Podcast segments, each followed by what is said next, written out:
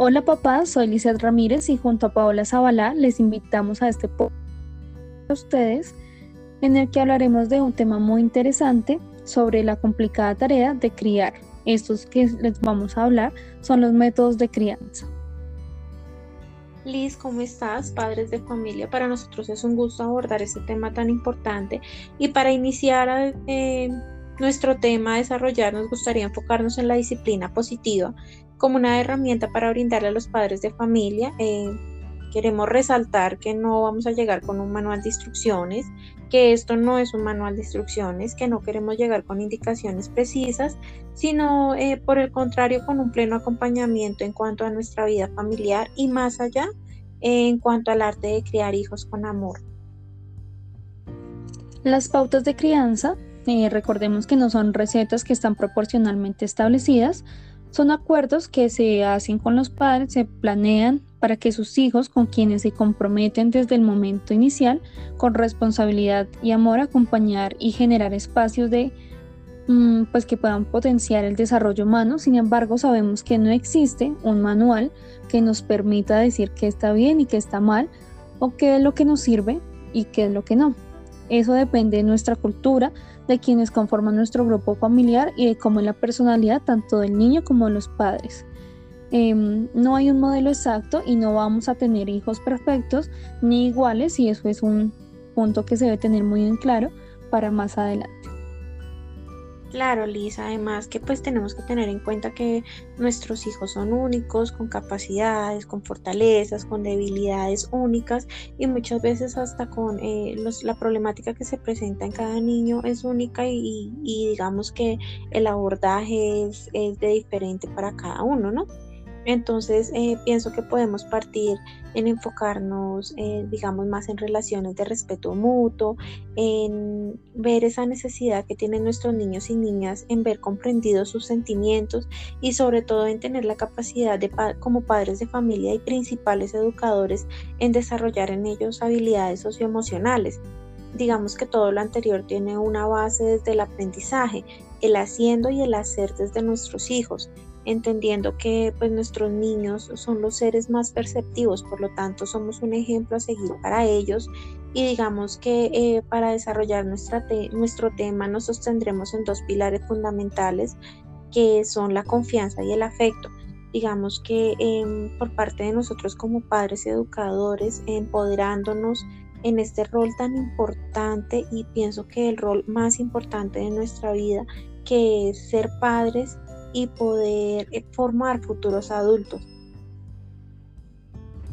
Claro, Pau. Entonces, pues básicamente este reto inicia claramente cuando por decisión o por fortuna llega la oportunidad de convertirnos en padre. En esos momentos chocamos con una enorme montaña, una realidad de consejos, guías y que muchos, eh, bueno, nos dan críticas, nos dan consejos en cuanto a cómo actuamos y surgen miles de interrogantes en el camino de qué es lo que debemos hacer para formar a nuestros hijos y cuál será el mejor camino para una infancia feliz y cuáles van a ser sus bases sólidas para crear un buen adulto y un excelente ser humano y comenzamos como padres a sentirnos en preocupación, con vacíos, impotentes y muchas veces hasta eh, frustrados de que no he reflejado como lo que queremos en nuestros hijos.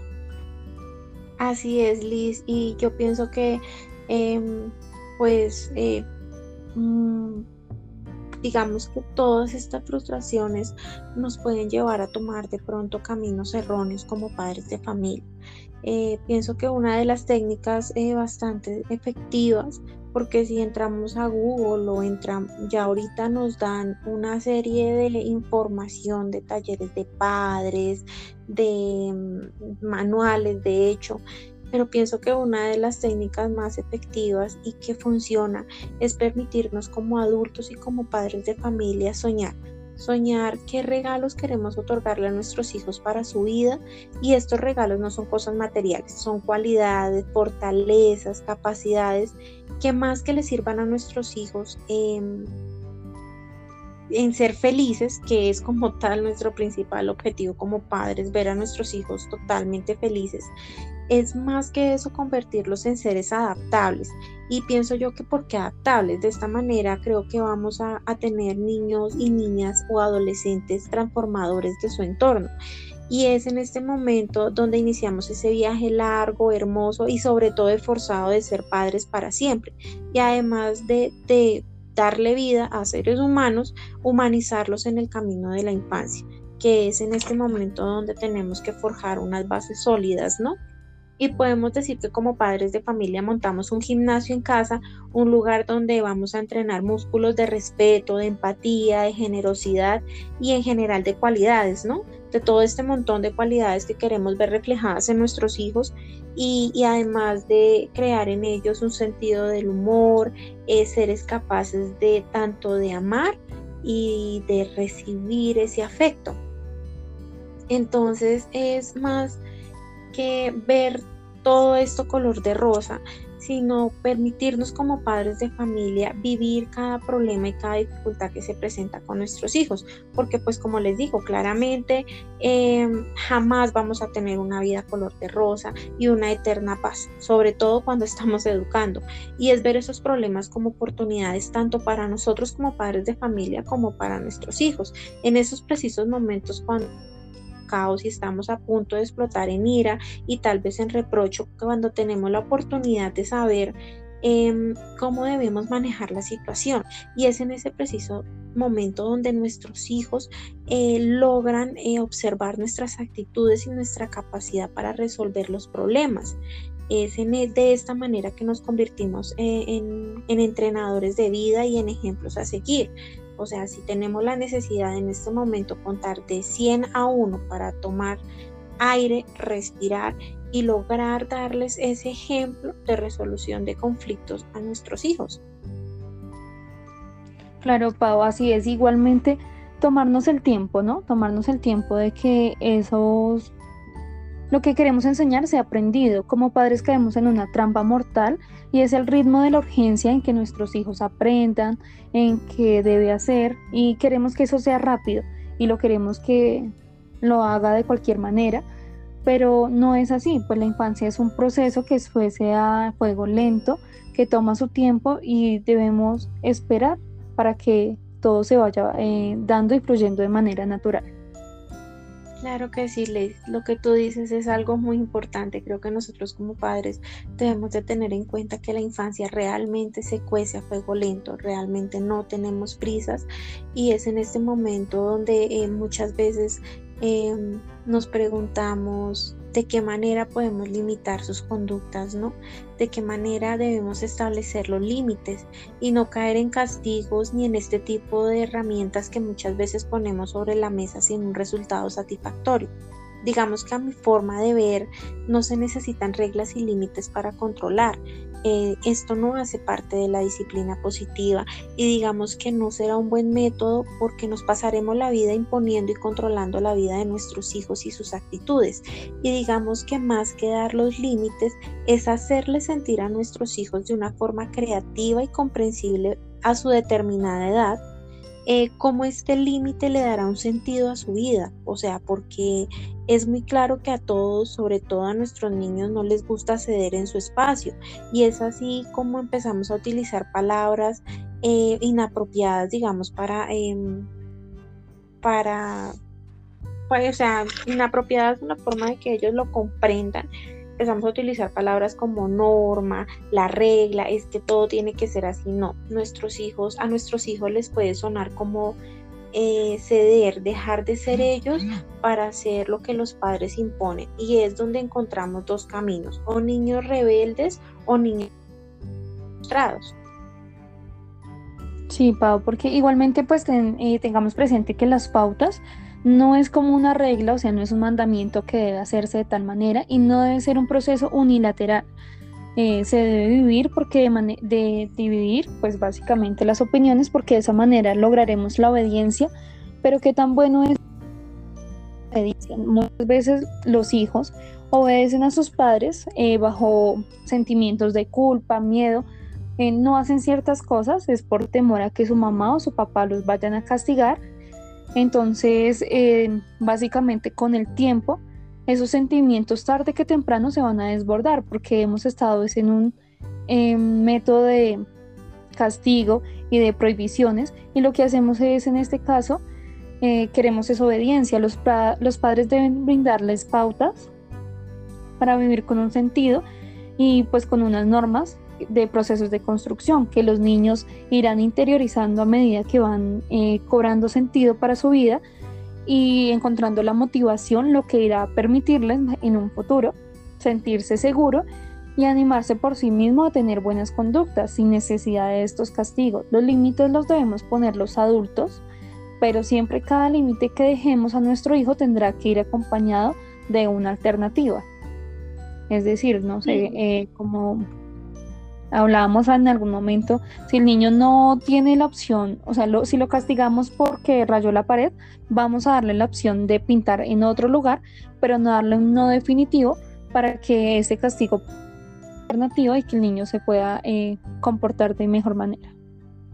Sí, lo que tú dices es cierto. Realmente con nuestros hijos nunca vamos a, a poder optar por un no definitivo porque realmente y siendo pues un poco realistas, ellos nunca van a aceptar un no.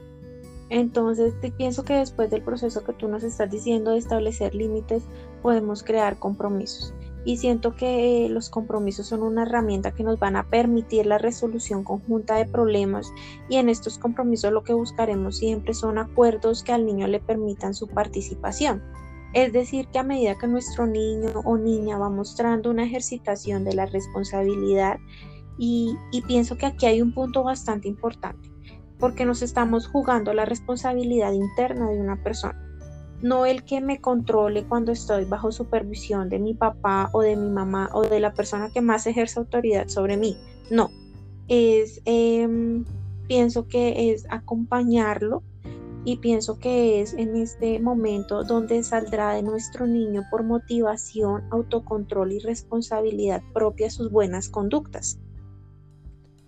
Eh, sí, Pau, porque y finalmente lo que buscamos es que los límites eh, nos acerquen a los niños y no que nos alejen de ellos, porque es muy importante informarles y ser claros si vamos a realizar un esfuerzo por alguna tarea encomendada, ser claro que no explicarles para qué es, para qué se requiere, eh, saber el objetivo de ese, de ese proceso, de esa tarea. Y asimismo, pues, igual como nosotros queremos que nos expliquen todo, también lo quieren nuestros niños y más ellos que son pequeños y requieren de cierta claridad en especial. Entonces, sí ser muy claros con esa información que se les da y el tipo de castigo, eh, informarles de manera muy clara. Claro, Liz, eh, sobre todo brindarles los recursos, ¿no? Que pienso que nosotros como padres de familia debemos brindar recursos a nuestros hijos, eh, tener una comunicación asertiva, que creo que es uno de los métodos em, más eficaces.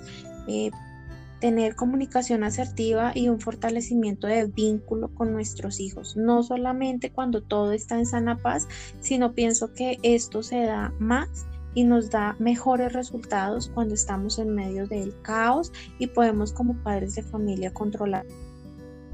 Eh, Liz, pues ante todo lo que estamos diciendo, pienso que hicimos una pequeña síntesis, eh, lo cual llamamos los 10 mandamientos para ser buenos padres.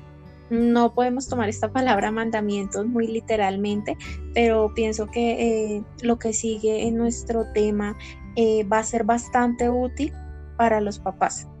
Entonces yo pienso que, resumiendo un poco todo lo que estamos diciendo, nuestro primer mandamiento puede ser demostrarle a nuestros hijos lo mucho que lo queremos, que los queremos. Digo eh, que todos los padres queremos a nuestros hijos, obviamente, pero nos preguntamos, se lo demostramos cada día, les decimos que ellos son lo más importante que nosotros tenemos, lo mejor que nos ha pasado en nuestra vida a veces siento que no es suficiente con entender cada una de sus eh, necesidades, Liz.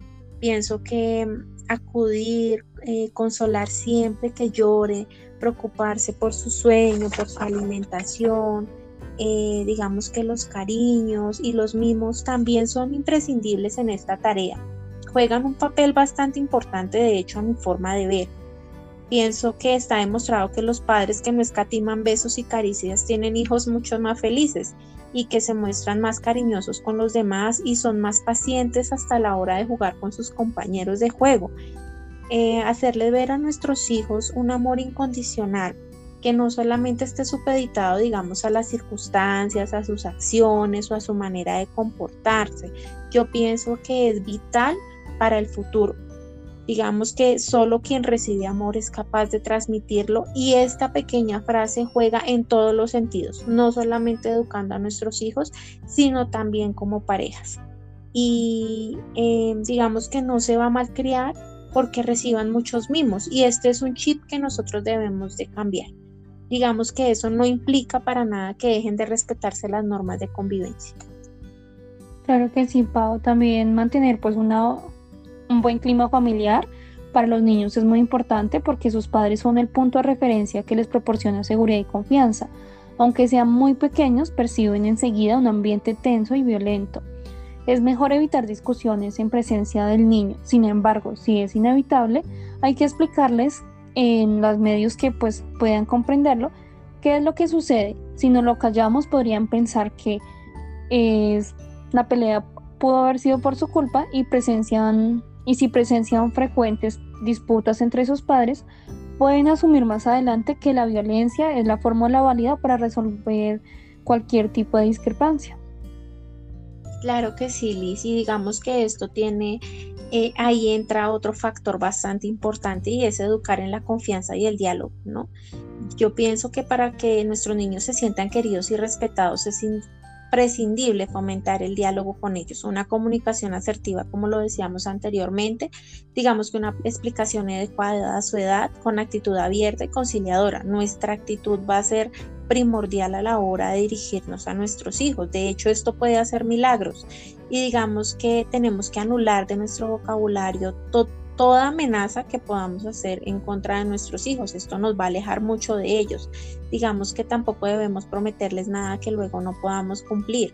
De hecho, si, eh, si esto llega a suceder, ellos se van a sentir engañados y digamos que su confianza a nosotros sería seriamente dañada. Eh, pues no podemos decir que como padres de familia debemos de cumplir todo lo que decimos porque pues a veces por espacio de tiempo no podemos eh, cumplir una promesa de un parque o de un cine, pero sí podemos hablar con ellos, dialogar y eh, digamos aplazar esa promesa, pero nunca anularla. Claro, Pau, y de ahí debemos eh, tomar esa frase que es, debes predicar con ejemplo, ya que existen muchos modos de decirle a nuestros hijos qué es lo que está bien y qué es lo que no se debe hacer pero sin duda ninguno es tan eficaz como poner en práctica aquello que se predica. Es un proceso a largo plazo, pero que nuestros niños van a tener gran efecto eh, y va a ser muy eficaz, ya que eh, básicamente nuestros hijos em, observan constantemente y toman nota de todo lo que hacemos. No está de más eh, ver que cuando reflexionamos sobre nuestras reacciones y el modo de encarar los problemas, los niños imitan los comportamientos de sus padres y de mayores, tanto los positivos como los negativos. Por eso, eh, delante de ellos hay que poner especial cuidado en lo que se dice y lo que se hace, y más que todo, pues cómo nos comportamos. Sí, Liz. Eh, pienso también en, esto de compartir el, al máximo tiempo con ellos, ¿no? Eh, estamos en un momento, en una crisis que es complicado, ya papá y mamá trabajando pues todo el día y, y es en ese momento donde tenemos que eh, priorizar, ¿no? Priorizar tiempo con nuestros hijos, eh, buscar recursos, la manera de poder dejar a un lado nuestros celulares, nuestro trabajo y dedicarle ciertas horas a nuestros hijos para hablar con ellos, contestar sus preguntas, enseñarles cosas nuevas, contarles cuentos si son muy pequeños, compartir juegos y, de hecho pues involucrarnos un día. Yo pienso que de esta manera se va a fortalecer vínculos familiares y se va a entablar aparte de una relación padre-hijo, una amistad y una confianza que digamos sienten esas bases Em, de un futuro de entendimiento óptimo para ellos. Digamos que eh, mm, tenemos que reservarles un huequito diario a nuestros hijos, exclusivamente dedicado para ellos. Me imagino que em, para nosotros como padres va a ser muy gratificante y pues imagínese para nuestros hijos eh, sentirse importantes eh, en nuestra vida. Claro que sí, Pau. nuestro sexto mandamiento es aceptar a nuestro hijo tal y como es. Cada niño posee una personalidad propia y hay que aprender a respetarla. A veces los padres se sienten defraudados porque su hijo no proyecta lo que el padre quiere. Igualmente mm, eh, se ponen nerviosos y experimentan cierta sensación de rechazo eh, al ver y, y, se sienten frustrados para ver que el niño debe ser aceptado, eh, perdón, al ver que el niño no cumple sus expectativas el niño debe ser aceptado y querido tal y como es, sin tratar de cambiar sus aptitudes. No hay que crear demasiadas expectativas con respecto a los niños ni hacer planes a futuro. Nuestros deseos como padres no deben de convertirse en esos deseos y coincidir con lo que el niño quiera. Debemos apoyarles y respetarles. Así como enseñarle a valorar y respetar lo que le rodea, ¿no?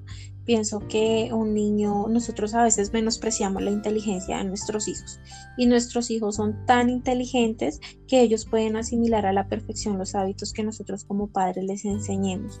Pienso que no es preciso mantener un ambiente de disciplina exagerada, convertirnos en el capitán de nuestra casa, sino tener una buena dosis de constancia y naturalidad en cuanto a la educación de nuestros hijos. Pienso que eh, debemos de enseñarles a respetar las pequeñas cosas y digamos que así ellos van aprendiendo a respetar su entorno y a las personas que les rodean. Nosotros muchos niños que tienen tantos juguetes que acaban por no valorar a ninguno. Y pues es ahí donde a menudo nosotros como padres somos quienes, eh, digamos, fomentamos esa cultura de abundancia en ellos. Entonces lo ideal es que nuestros hijos eh, posean eh, solo aquellos juguetes con los que sean capaces de jugar y mantener cierto, cierto interés. Digamos que guardar algunos juguetes para más adelante puede ser una buena medida, porque pues digamos que hay padres que económicamente quieren como suplir todas las necesidades de sus hijos, pero si, si vamos un poquito más al tema y a profundidad, pues estamos en ellos fomentando, eh, digamos, una cultura errónea. Sí, Pau, igualmente los castigos que, eh, que imponemos a nuestros hijos muchas veces no sirven para nada. Los niños suelen recordar muy bien el castigo, pero muchas veces olvidan eh, cuál fue el error que cometieron para que hayan sido castigados. Aunque sean pequeñas penalizaciones, están adecuadas eh, y estén adecuadas a su edad. Si se convierten en una técnica educativa habitual, nuestros hijos pueden Em, volverse increíblemente imaginativos y disfrazar sus eh, actos negativos y tratar de ocultarlos. Podemos ofrecerles una conducta aceptable con otras alternativas y dejar pues de cierta manera de lado los castigos que no aportan bastante a su educación y crianza. Claro, Liz, y digamos que son, eh, no lo tomemos de pronto como castigos, ya que de pronto son términos un poco fuertes, eh, sino correcciones, ¿no? Que, están un poco más cerca de la disciplina positiva que queremos fomentar, ¿no? Entonces queremos prohibir eh, menos y elogiar más. Muchas veces para nuestro hijo es tremendamente estimulante saber que sus padres son conscientes de sus progresos y que además se sienten orgullosos de él. Digamos que no debemos escatimar eh, ni piropos cuando el caso lo requiera, ¿no? Porque pues no podemos ir aplaudiéndoles por la vida todo lo que ellos hagan, eh, sino decirles que lo está haciendo bien, que muy bien y que siga por ese camino. Pienso que son em, frases que van a fortalecer en ellos y que les van a permitir ser un poco más ambiciosos en cuanto a sus logros. Pienso que reconocer y alabar es mucho mejor que lo que se suele hacer habitualmente. Eh, intervenir solo para regañar. O sea, a veces son padres que solamente están presentes para regañar, para corregir y para imponer.